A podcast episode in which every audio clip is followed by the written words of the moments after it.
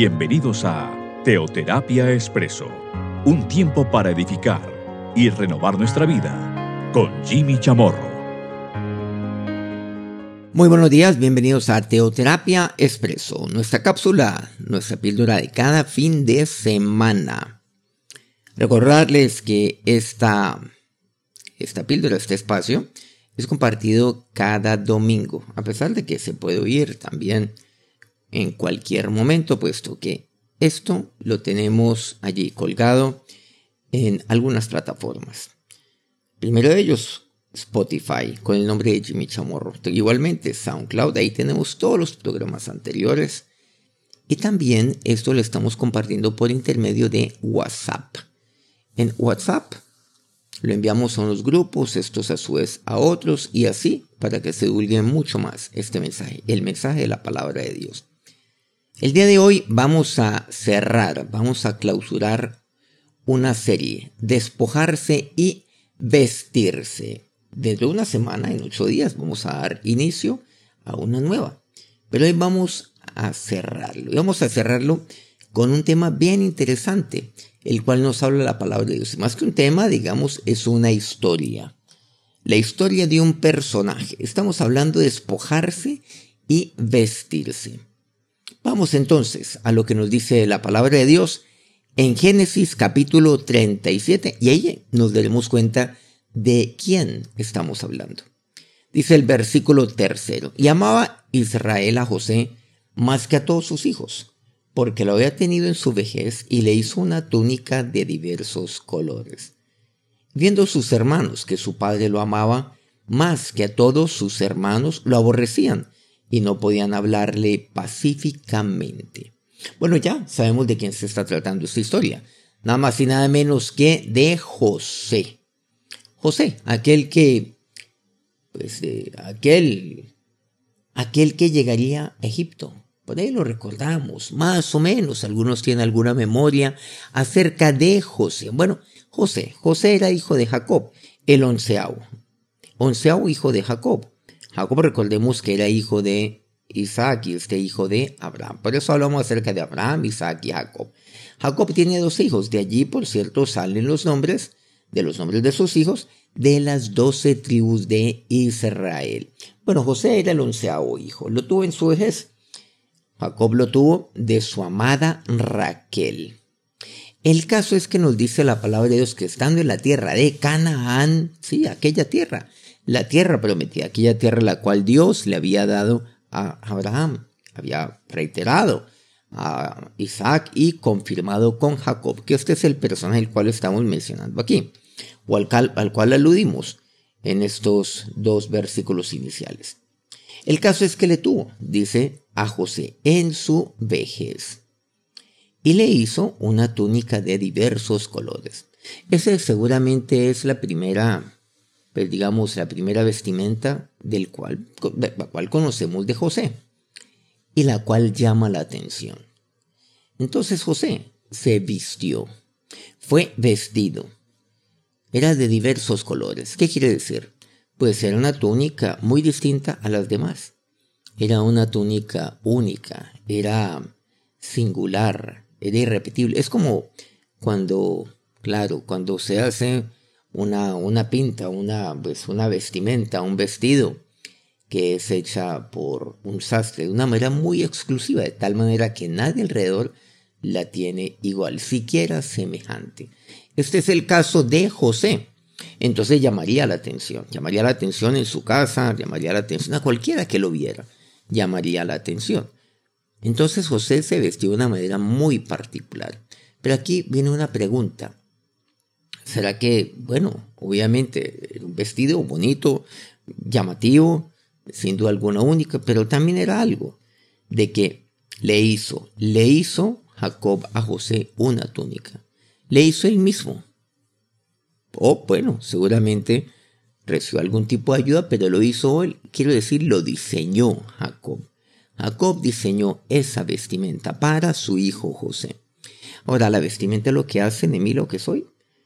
Bueno, seguramente hoy en día la gente, las personas, en su momento también, se fijaban en la pinta de las que, que usaban otros.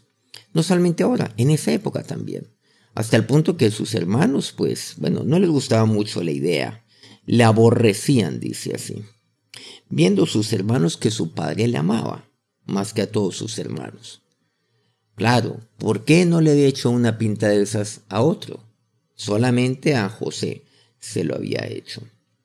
Entonces le aborrecían y le hablaban de una manera hostil, porque dice aquí la palabra de Dios que no podían hablarle pacíficamente.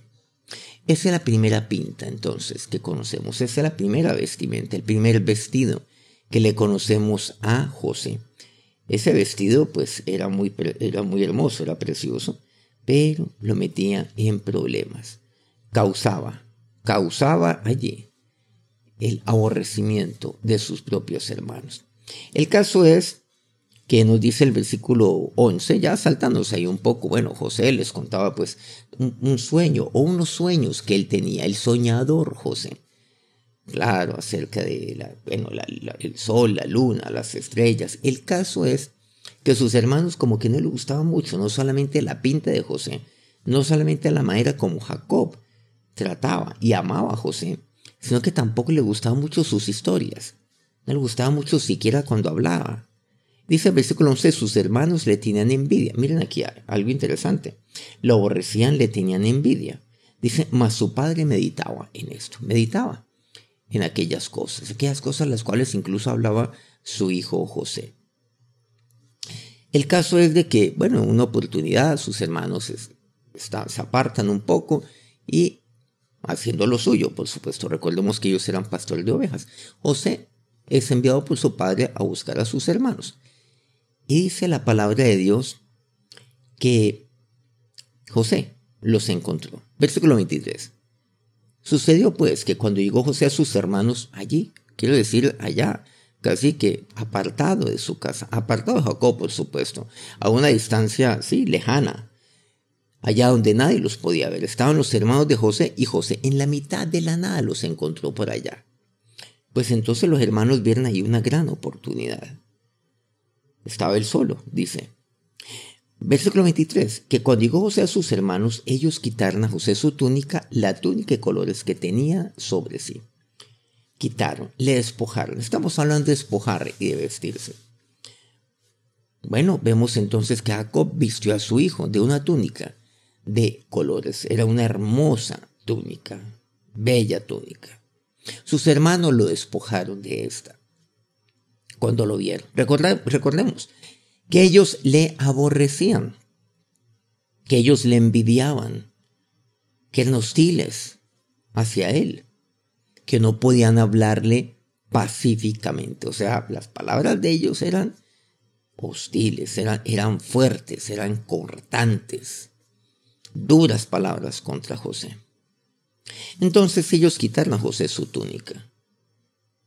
Entonces, ¿qué pasaba? ¿Qué pasaría con José? Yo soy vestido una túnica. Me quitan entonces esa túnica. Tengo un vestido el cual me distingue. Luego me lo quitan. Me lo quitan y yo, ¿qué vengo siendo?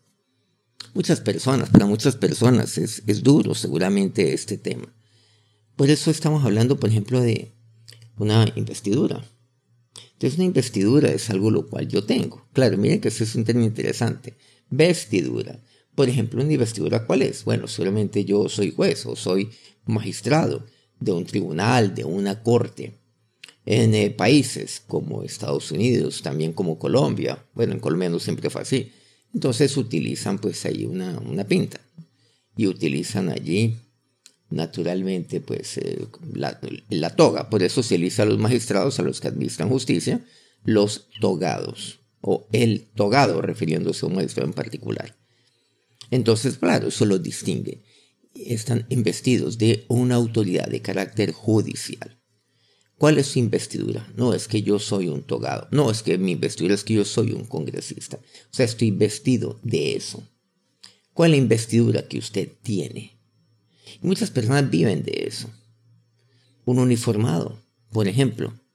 Claro, un miembro de las fuerzas militares, un miembro de la Policía Nacional. Qué duro es cuando cuelga su vestidura. O sea, cuando se es despojado de, esa, de ese vestido el cual tiene. Qué duro es después de 30, 40 años de servicio. el cual llegué a colgar el, el uniforme. Es muy duro. Y entonces ya pasan por la calle. Y a veces, en el caso, por ejemplo, de los uniformados, cuando me refiero a uniformados, me refiero a los miembros, por ejemplo, a las Fuerzas Armadas, llámese, pues, eh, fuerzas militares o policía.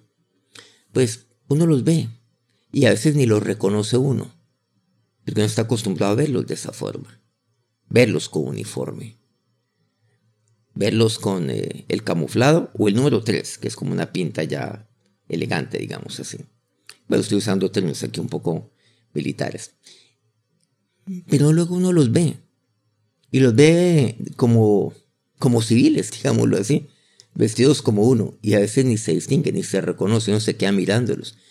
Entonces uno dice, ay, sí, claro, este es, este es él. Pero como se ve distinto. Para un, para un uniformado es duro eso. Es duro dejar, dejar la milicia, que le quiten su investidura. Es duro para un togado igualmente es muy fuerte. El caso de José es que él fue despojado de todo ello. ¿Será que entonces eso me hace menos? Miramos entonces, continuamos aquí con esta historia que es bastante interesante. Y entonces, le quitaron. Versículo 24. Y le tomaron y le echaron en la cisterna, pero la cisterna estaba vacía, no había en ella agua. Luego, recordemos que ellos lo venden. Lo venden a, unos mercaderes que están en el camino. Toman esa decisión. Y luego dice el versículo, eh, el versículo 32. Y enviaron la túnica de colores y la trajeron a su padre. Y dijeron, esto hemos hallado, reconoce ahora si es la túnica de tu hijo o no. ¿Qué ocurrió aquí? Pues ellos recordemos que ya habían tomado la túnica José previamente, antes de poner la cisterna y antes de decir que lo venderían a unos mercaderes. Entonces, tomaron la sangre de una bestia la, bueno, digamos, untaron, untaron, rociaron la túnica de José con sangre y fueron de su papá. Claro, su papá inmediatamente no dedujo algo distinto, sino que su hijo había muerto y que una vez que el campo le había quitado la vida. Versículo 33. Y él la reconoció y dijo, la túnica de mi hijo es. Alguna mala bestia lo devoró José así despedazado. Bueno, y quedó destrozado Jacob con esa noticia. Quedó destruido también. Jacob, al saber que su hijo había muerto. Bueno, al menos así lo pensaría. Mientras tanto, ¿qué pasó con José? Pues él fue vendido a Egipto y fue vendido a un hombre poderoso, a Potifar, que era el jefe de la guardia de Faraón. Faraón no solamente podemos decir que era rey de Egipto, sino eventualmente emperador. Versículo 12 de Génesis 39. Pasemos entonces un par de capítulos adelante. Y dice la palabra de Dios que, pues Potifar tenía una mujer. La mujer, pues ella había puesto sus ojos sobre José, porque José era de hermoso semblante, era de buen parecer. Recordemos que José había recibido por parte de Potifar todo el encargo de su casa, porque José, pues era muy diligente, era muy bueno, era muy confiable. Además, eh, pues diligente. Entonces le encargaría absolutamente todo. Aquí estoy resumiendo un poco la historia. Esta mujer pone los ojos en José y lo acosa. Pasemos al versículo 12. Y ella lo asió con su ropa, por su ropa, diciendo, duerme conmigo. Entonces él dejó su ropa en las manos de ella y huyó y salió. Bueno, hay un punto donde, llegamos a un punto donde ya nada se puede hacer. Acose, acose, acose. José ahí apartándose, José negándose, José poniendo una barrera, no dando pie, pues en lo más mínimo. A nada. Hasta que esta mujer ya no aguantó más. Y ya lo acosó y aprovechando que era la mujer de Potifar y este pues no era algo distinto sino un hebreo, pues digámoslo un hebreo, o sea un ciudadano de quinta categoría, un esclavo de ellos. Le dice duerme conmigo. Entonces él dejó su ropa en manos de ella, huyó y salió. La ropa. Entonces cuando él llega a Egipto, pues él utiliza otra ropa. Es la ropa naturalmente de un esclavo.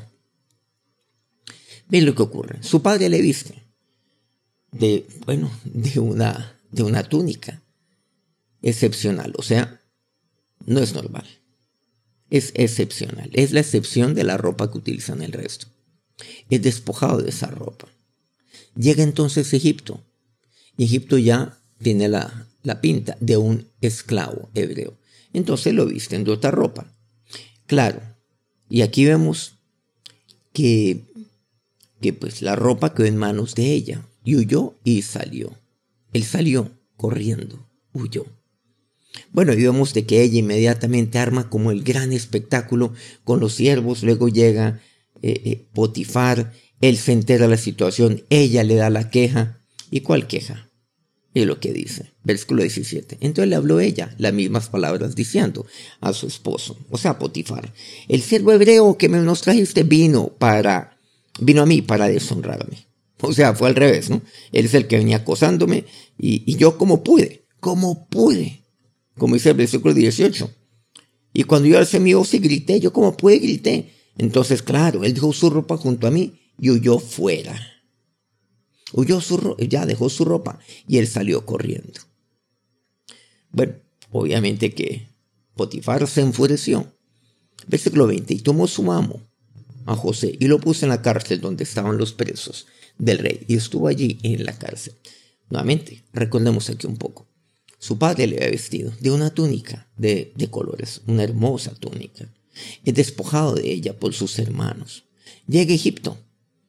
Vemos entonces otra, otra, otra, otra vestimenta, otra ropa. Esa ropa queda en manos, por cierto, de esta mujer, la mujer de Potifar.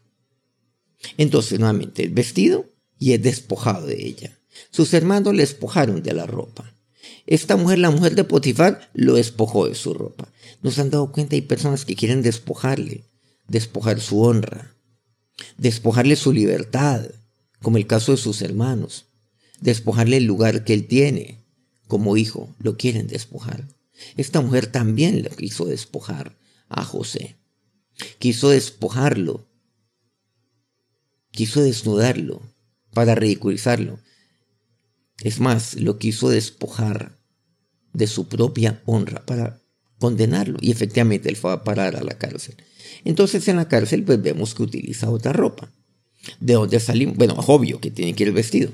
Pero utiliza entonces, podríamos decir, la ropa de un, eh, de un reo, de un preso, como la que hoy vemos que utilizan en, eh, muchos centros reclusorios, en algunos, quiero decir, del mundo, que los distingue como, pues, no sé si decir distingue, pero al menos que los diferencia, los diferencia para, para que se identifiquen literalmente como reos, como ciudadanos que son, que están, pues, que están eh, presos, que no tienen libertad, que han perdido su libertad. Capítulo 41 de Génesis. Recordemos que Faraón tiene un sueño terrible. Bueno, muchas cosas ocurren en la cárcel. José, pues todas las cosas están a cargo de él ahora, porque es una persona confiable. Pero quiero ir a eso un poco después. Por ahí se encuentra con el copero del rey. Ahí están un par de personajes. El panadero, el copero del rey. Un par de sueños. Cada uno tiene un sueño, José interpreta.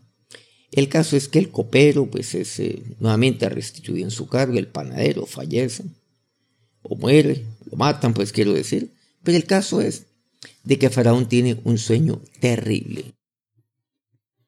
Bueno, el famoso sueño de las vacas gordas, vacas flacas, espigas gordas, espigas flacas, pero él no tiene quien le interprete el sueño. Entonces finalmente el copero pues, le, cuenta su experiencia a Faraón, quiere decir que estuvo en la cárcel, y dice el versículo 41 de, o mejor 14 de Génesis 41, entonces Faraón envió y llamó a José y dijo, tráiganlo para acá, tráiganlo para allá, para acá este personaje, necesito hablar con él. Dice, y lo sacan apresuradamente a la cárcel y se afeitó, mudó sus vestidos y vino a Faraón. Mudó sus vestidos. O sea que él tiene el vestido del reo. Ahí queda claro y ahora es vestido. Otra pinta, porque tendría, vendría delante de Faraón. Recordemos, él es vestido de, claro, por su padre. Tónica color es despojado por sus hermanos. Es vestido nuevamente como un esclavo hebreo, es despojado por parte de la mujer de Potifar. Es vestido nuevamente en la cárcel. Una pinta de reo. Ahí está. Pero él en esta oportunidad muda sus vestidos, claro. Se despoja de esa pinta que tenía de reo y muda sus vestidos. Es más, es afeitado y lo presentan a Faraón. Versículo 41. Dijo además Faraón a José, he aquí yo te he puesto sobre toda la tierra de Egipto. Bueno, vemos que finalmente José, pues, interpreta el sueño.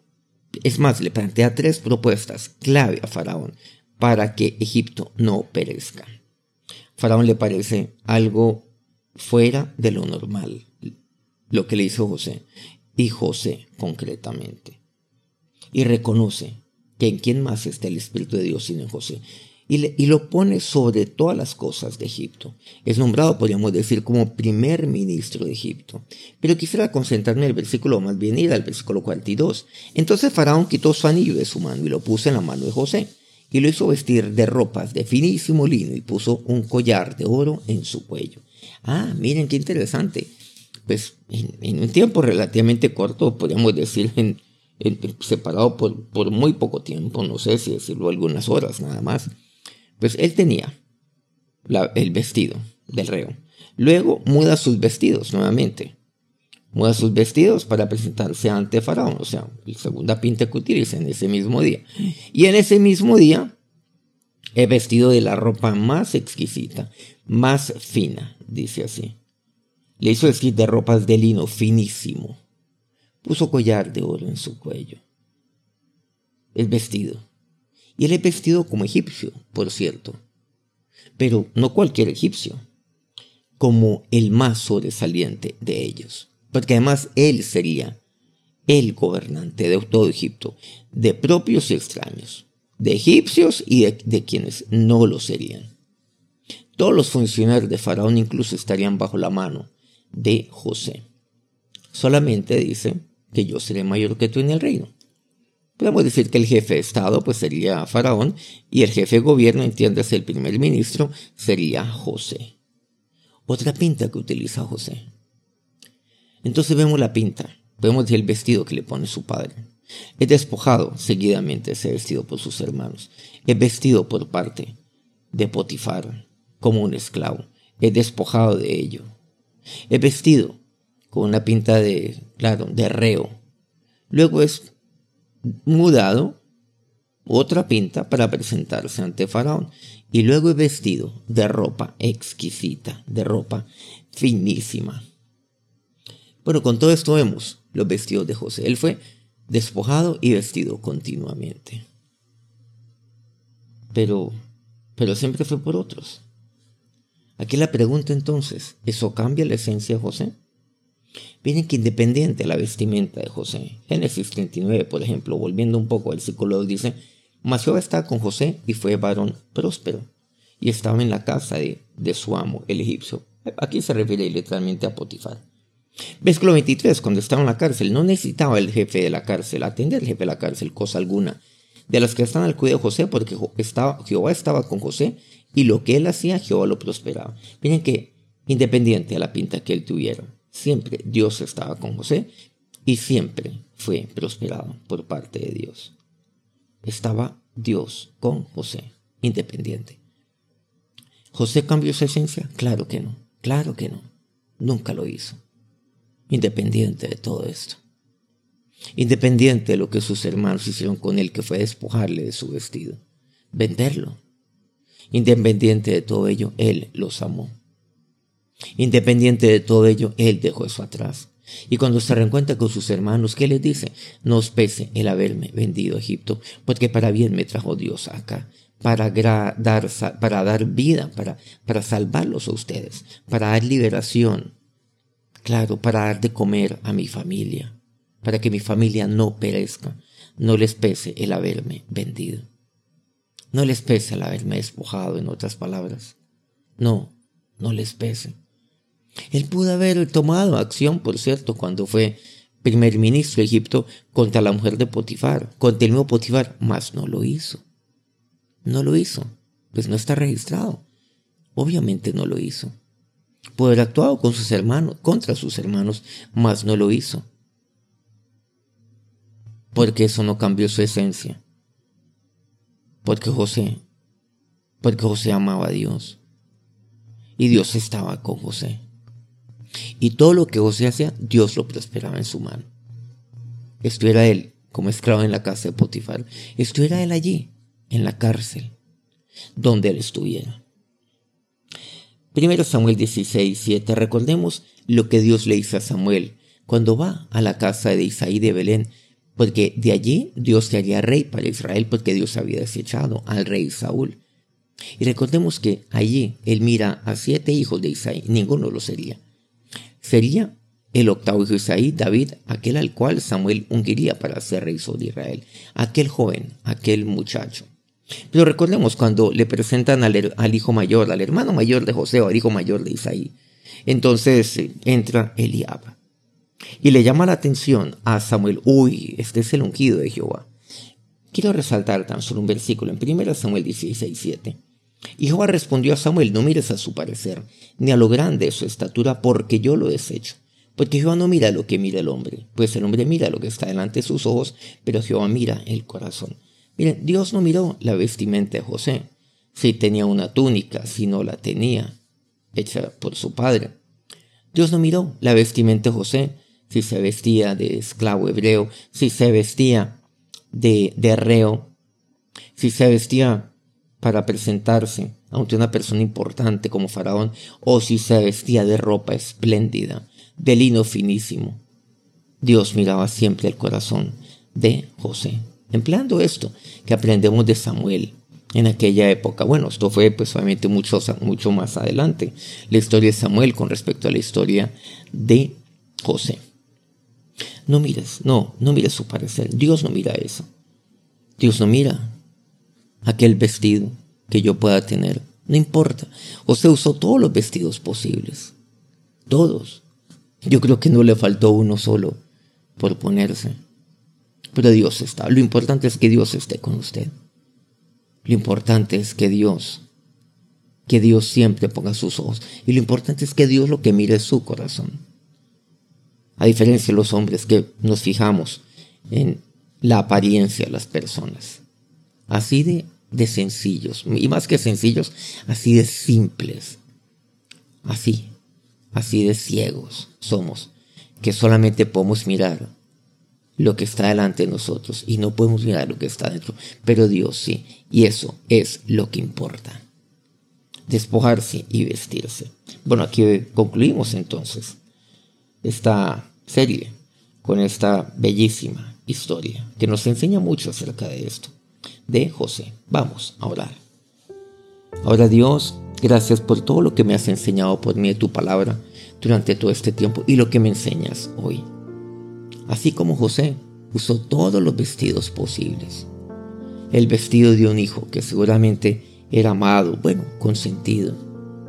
El vestido de la esclavitud, el vestido de la, de la cárcel, el vestido más espléndido de todos, el vestido de una persona influyente, poderosa. Pero tú nunca miraste eso, sino que tú siempre miras el corazón.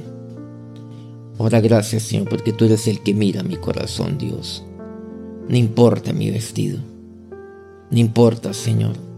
Otros, otros, Señor, me pueden despojar de lo que sea, pero tú nunca me, oh Dios, tú nunca, Señor, tú nunca te apartas de mí. Ahora Dios, gracias. Gracias, Señor, porque tú me vistes con tu presencia. Tú eres aquel que mira mi corazón. Y es tu presencia la que necesito siempre conmigo. Me puedo vestir de una forma o de otra, pero tu presencia siempre ha de estar conmigo. Y ahora que la bendición, que la bendición de nuestro Dios, que la bendición de aquel que mira su corazón, recaiga sobre su vida en este día. Amén. Muchas gracias por acompañarnos en este día y a lo largo de toda esta serie. El próximo domingo, dentro de una semana, estaremos ya dando inicio a una nueva, a una nueva temática, a una nueva serie. Que tengan un feliz día, un feliz inicio de semana, que Dios los bendiga.